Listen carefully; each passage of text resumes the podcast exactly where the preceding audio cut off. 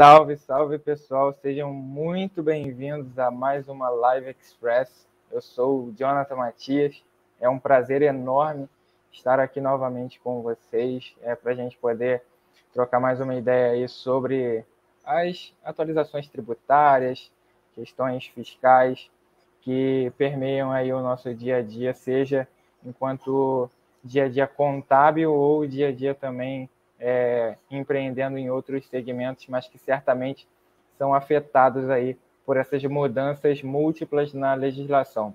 Mas antes de entrar no conteúdo específico de hoje, eu queria te convidar a se inscrever no nosso canal. Vocês nos ajudam demais no nosso crescimento para que a plataforma do YouTube possa entender que nós produzimos conteúdos cada vez mais relevantes e que esse conteúdo possa é, ser disseminado para cada vez mais pessoas. Te convido também a deixar o seu joinha, deixar o like aí no nosso vídeo, também é, contribuindo nessa questão do conteúdo relevante. E, se possível for, aperte no botãozinho aí de compartilhar e compartilhe com a sua rede de amigos, sua rede de negócios aí também, para que mais pessoas possam ter acesso ao conteúdo que a gente produz aqui. E lembrando que quando você se inscreve no nosso canal, você também pode ativar o sininho da notificação para ficar sempre por dentro de todos os conteúdos, tudo aquilo que a gente vai produzindo, você sempre fica atualizado em tempo real, seja nas nossas lives ou nos vídeos que a gente vai postando aí no nosso canal, para que você possa ficar sempre informado do que de melhor acontece na contabilidade no Brasil. Mas antes também desses recadinhos aí, preciso dizer para vocês que é, os nossos materiais também são é, masterizados para o formato de podcast. E aí, se você não tiver a oportunidade de acompanhar aqui na plataforma do YouTube no momento ao vivo, ou é, também posteriormente que o vídeo fique aqui no nosso canal, você tem a possibilidade de acompanhar via podcast nas principais plataformas aí que nós temos no mercado, como Spotify, Deezer, Apple Podcast. Você pode ficar à vontade aí para ter contato com o nosso material, seja fazendo aquela atividade física ou fazendo qualquer outra, outro tipo de atividade, ou estando num momento mais descontraído, coloca um fone aí e vai ouvindo o nosso material. Beleza? Então, convite feito aí para vocês. É, queria deixar também é, que vocês, se tiverem alguma dúvida em relação ao que a gente for pontuando aqui, pode deixar nos comentários, no chat ao vivo e também posteriormente a isso, se você estiver assistindo esse vídeo depois do momento ao vivo e quiser deixar o seu comentário aí com a sua pergunta, será muito bem-vindo. A gente vai ter o maior prazer em responder. Lembrando também de seguir nas nossas redes sociais, para que você possa também ter contato das nossas novidades enquanto CF Contabilidade. E também pelo nosso canal é, no Instagram, você pode mandar uma mensagem de direct que a gente pode é, te responder e teremos o maior prazer em atendê-lo.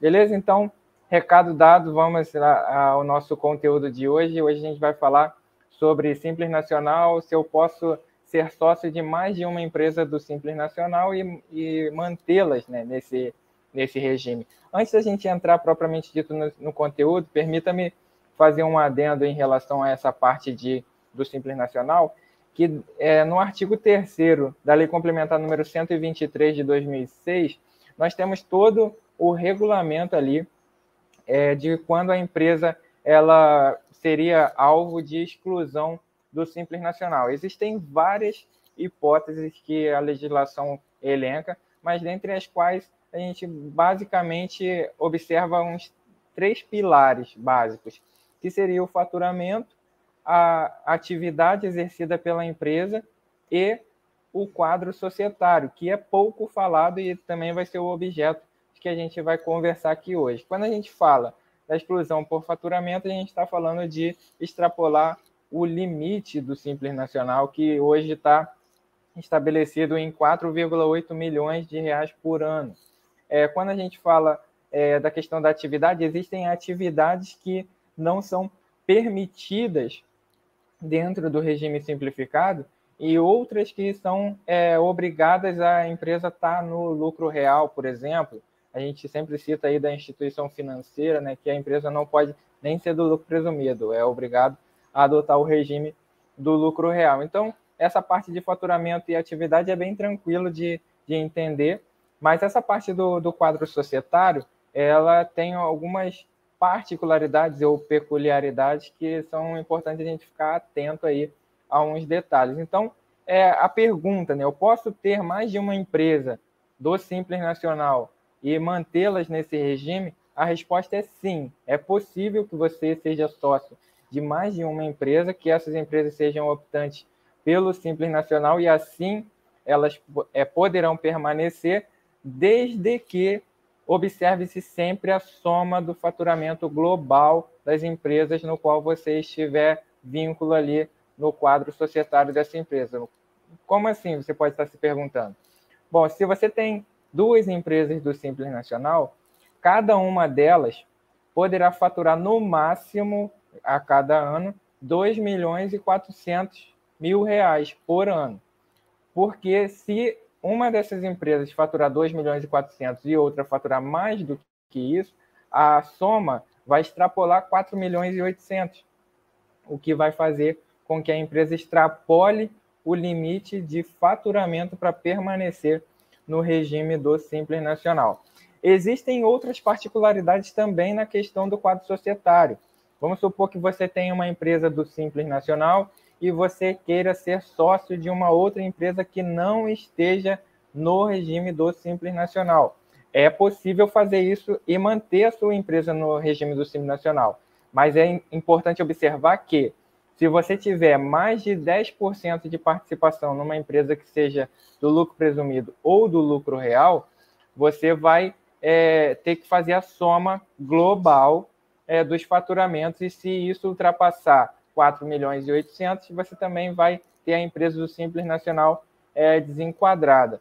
Observe que na primeira hipótese, se você tiver duas empresas do Simples Nacional, é, não importa qual é o teu grau de participação ali a nível de percentual. Mas quando a gente fala de empresa do regime normal e empresa do Simples Nacional, importa que você tenha 10% ou mais de participação numa empresa do regime normal para que esse faturamento global possa ser considerado. E existe uma outra possibilidade também, mas aí é um caso é, bem atípico assim.